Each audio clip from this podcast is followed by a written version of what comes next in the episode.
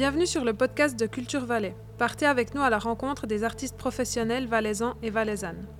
Durant cet épisode, nous serons en compagnie de Sylvia Fardel, comédienne, metteur en scène, auteure, pédagogue, directrice de l'école de théâtre Sylvia Fardel à Sion et directrice artistique de la compagnie valaisanne Helvet Underground.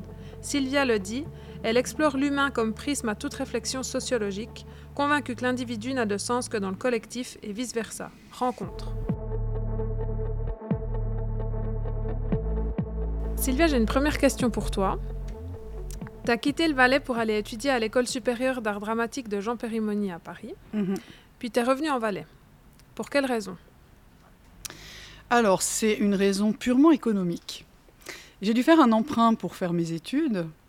Et euh, à Paris, les salaires sont pas les mêmes qu'en Suisse. Moi, j'avais vraiment l'intention de rester à Paris. Je commençais à travailler un petit peu là-bas et tout. Mais je gagnais jamais assez d'argent pour rembourser mon emprunt de 20 000 francs à l'époque. Donc, les banquiers me disaient maintenant, il faut revenir, il faut rembourser tout ça. Donc, je me suis dit, OK, je rentre en Suisse une année. Je travaille, je gagne des bons salaires, je rembourse ma dette et je retourne à Paris. Et dès que j'arrive euh, en Valais, à cette époque, des comédiennes professionnelles, je pense qu'on était deux. Ça fait que j'ai travaillé dans un magasin pour me faire de l'argent. Et toutes les semaines, au magasin, arrivait un metteur en scène en disant On, m'a dit que vous étiez comédienne, est-ce que vous pourriez pas jouer juste cet été dans mon spectacle? Euh, On m'a dit Je suis réalisateur, on m'a dit que vous aviez une formation de comédienne, est-ce que vous voulez? Donc je cherche une petite blonde, sachant que je suis grande brune, mais ça fait rien, il n'y a pas d'autres comédiennes, vous pouvez prendre le rôle. Je donne des cours de théâtre, tu voudrais pas me remplacer? Donc chaque fois, je disais non. Je disais non, mais je reste qu'une année. Puis après, je dis bon, puisque je suis là, je travaille une année. Et euh, ensuite, j'ai fini un projet, donc je suis restée deux ans. Et ensuite, je suis restée trois ans. Et en fait, ce qui s'est passé, je voulais toujours repartir. À l'heure actuelle, ça fait 25 ans que je travaille en Valais et que je me dis, je vais bientôt repartir. Mais en fait, ce que je comprends maintenant, c'est que quand j'étais à Paris sur un casting, on était 500 avec le même profil. Ici, on était zéro ou deux. Ça veut dire que j'ai travaillé énormément, beaucoup plus que tous mes camarades de promotion qui sont euh, restés sur Paris, parce qu'ici, tout était à faire. Tout était à faire. Et euh, moi, je voulais juste être comédienne au début, mais euh, tout à coup, ben, tu, fais, une mise en scène, mais tu trouves pas de pièce, donc tu commences à écrire. Tout est venu comme ça par défaut, mais j'avais pas une intention de, de m'ancrer sur le Valais. Tu dis que tout était à créer en Valais quand tu es revenu de Paris. Du coup, tu as créé une école de théâtration en 1994 qui existe toujours. Était-ce pour combler un besoin que tu as pu avoir en étant plus jeune? Je voulais jamais enseigner le théâtre. On m'a demandé de faire un remplacement dans une école de théâtre où euh, la prof euh, accouchait. Puis au début, j'ai dit ben non parce que moi, je pensais que j'avais pas assez de bagages pour enseigner. Je trouvais ça très prétentieux de dire regardez, je vais vous amener mon savoir. Moi, je suis tout le temps en recherche permanente. Puis pour dépanner cette dame, j'ai été. Puis je suis arrivée en demandant aux élèves de théâtre mais qu'est-ce que vous avez besoin de savoir en fait? Et puis donc on a exploré. Alors le mec il dit moi j'arrive pas à faire ça. Bon, bon on va chercher ensemble.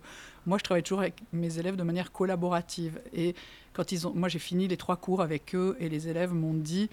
Euh, c'est Mathieu Chevrier notamment qui travaille à Couleur 3 maintenant qui me dit mais c'est super nous on veut faire les cours avec toi. Puis j'ai dit mais non parce que moi je vais repartir à Paris je donne pas des cours.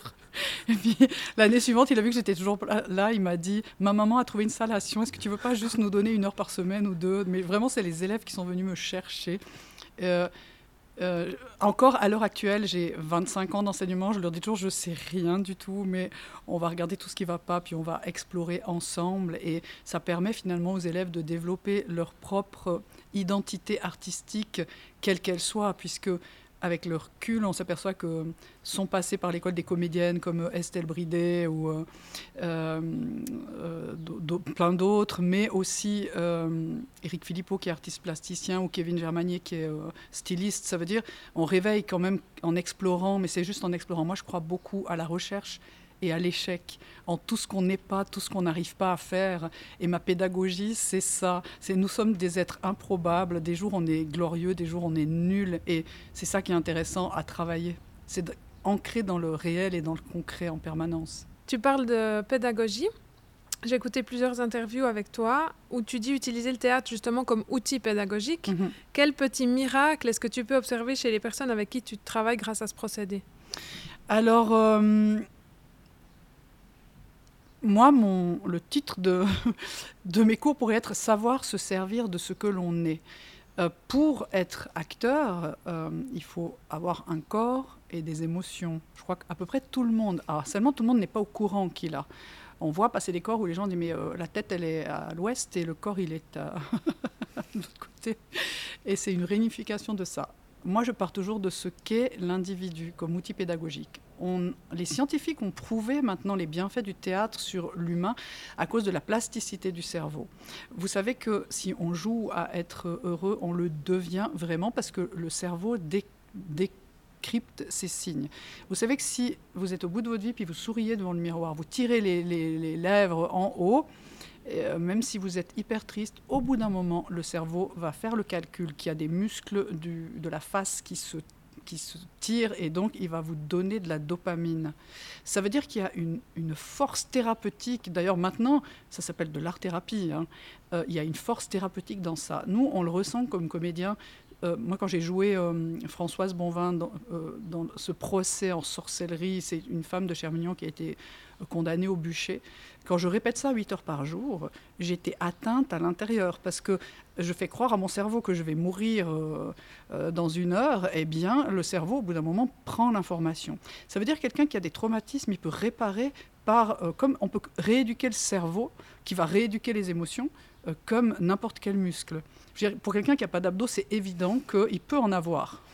il se dit pas, moi j'ai pas, ça n'existe pas dans ma fabrication d'origine. Si, si, en as, tu sais juste pas que tu en as et tu peux les avoir si tu veux. Le théâtre a une grande force euh, thérapeutique, mais quelle qu'elle soit. Et moi, comme dans mon enfance, je remarquais que tout le monde jouait un rôle. Euh, ça me paraissait vraiment normal et naturel. C'est juste qu'il y a des gens qui ne sont pas dans le bon rôle. Donc, ce qu'on peut faire au théâtre, c'est de dire mais le, rôle que tu joues, en fait, il est faux.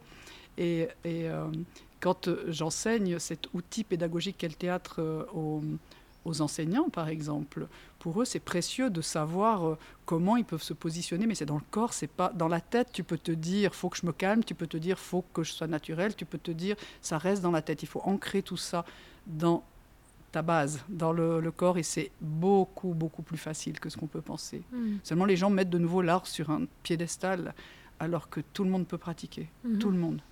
Et tu as déjà eu des personnes qui étaient un peu récalcitrantes, si je peux dire, à la méthode. On les a un peu obligés. Là, tu parles de professeurs à qui tu as mmh, enseigner des choses, puis ils sont là, ouais, non, mais ça va nous servir à rien parce que de toute façon, euh, voilà. Et qui, après coup, sont venus vers toi en disant, ah oui, il y a eu un réel changement en moi avec ce qu'on a travaillé ensemble. C'est jamais arrivé parce que euh, moi, j'ai des outils concrets où en 10 minutes, tu comprends combien c'est facile. Je pars toujours des gens. Je pars pas de mon socle de comédienne pour dire regardez-moi et regardez où vous allez peut-être arriver un jour en bossant comme des dingues. Ça, c'est moi, j'avais des profs comme ça qui étaient des, j'avais des profs qui étaient des érudits, des maestros. Et parfois, le concept ne me parvenait pas. Donc, j'ai toujours réadapté ça dans ma vie.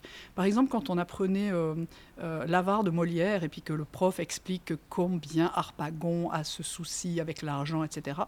Moi, j'avais du mal à comprendre et tout à coup, je me disais l'oncle Jérémie, l'oncle Jérémie. Du coup, je commençais à marcher comme l'oncle Jérémie, à, avoir le, son en disant il avait tout le temps peur que on le vole. En tout cas, il vérifiait son compte en banque tous les jours. Donc, je partais de l'oncle Jérémie. Ça fait que euh, pour moi, moi c'est très facile à mettre les gens très à l'aise parce que je ne pars pas. Je pars de, je vais, euh, ça s'appelle la taxonomie de Bloom. Je pars de où ils sont et je leur donne la main où ils sont et on va, on va monter ensemble. Et avec l'expérience, je vois très vite. Euh, par contre, c'est pour ça que j'aime aller dans les écoles parce que c'est des gens justement qui ont une fausse idée, qui se disent mais moi ça va être trop difficile. Et il y a des traumatismes qui ont été faits dans les écoles. Euh, notamment euh, dans les HES et tout, où c'est des comédiens qui arrivent en disant vas-y, hurle, vas-y, parle fort, vas-y, sois naturel, t'es pas naturel, t'es machin. Puis ça, ça fermait les gens au lieu de les ouvrir.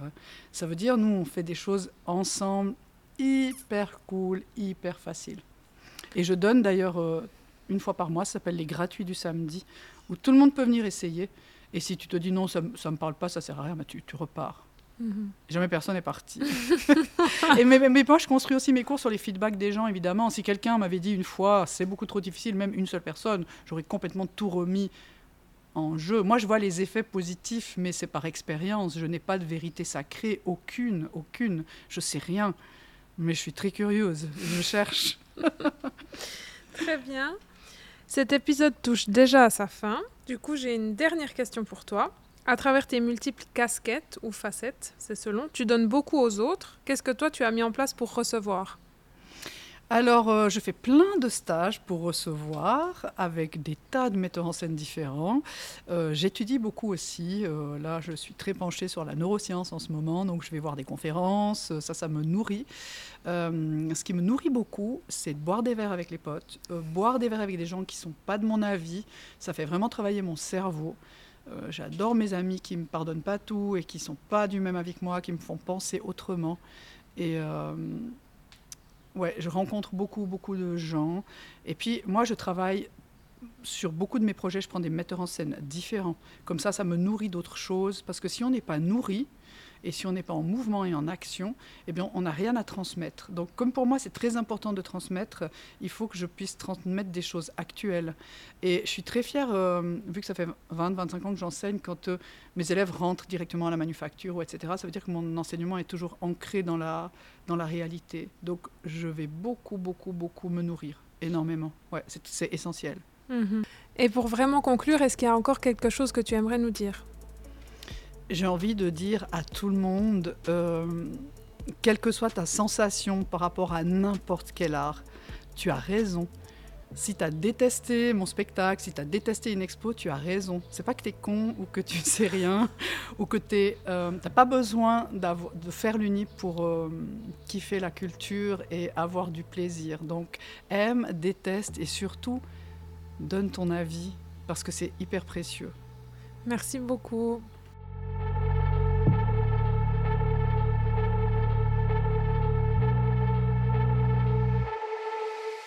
Vous venez d'écouter un épisode du podcast de Culture Valais avec l'artiste aux multiples facettes Sylvia Fardel. L'enregistrement a eu lieu au Port-Franc à Sion. Retrouvez le portrait vidéo de Sylvia sur culturevalais.ch et sur nos réseaux sociaux. À bientôt pour un nouveau portrait d'artiste.